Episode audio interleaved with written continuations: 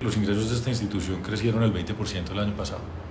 Eso es una buena noticia porque aunque nosotros por un lado tenemos el sombrero que tienen las empresas, es que hay que mirar su solidez financiera, su dinámica de crecimiento de ingresos.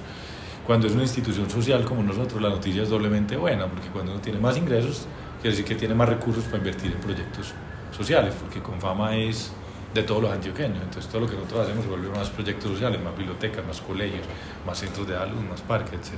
Entonces ese crecimiento del 20% de los ingresos es muy importante.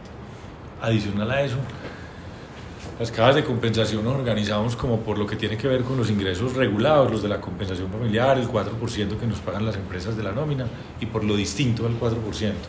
La dinámica de esos ingresos distintos al 4%, para nosotros es muy importante para tener sostenibilidad a largo plazo, fue súper positivo.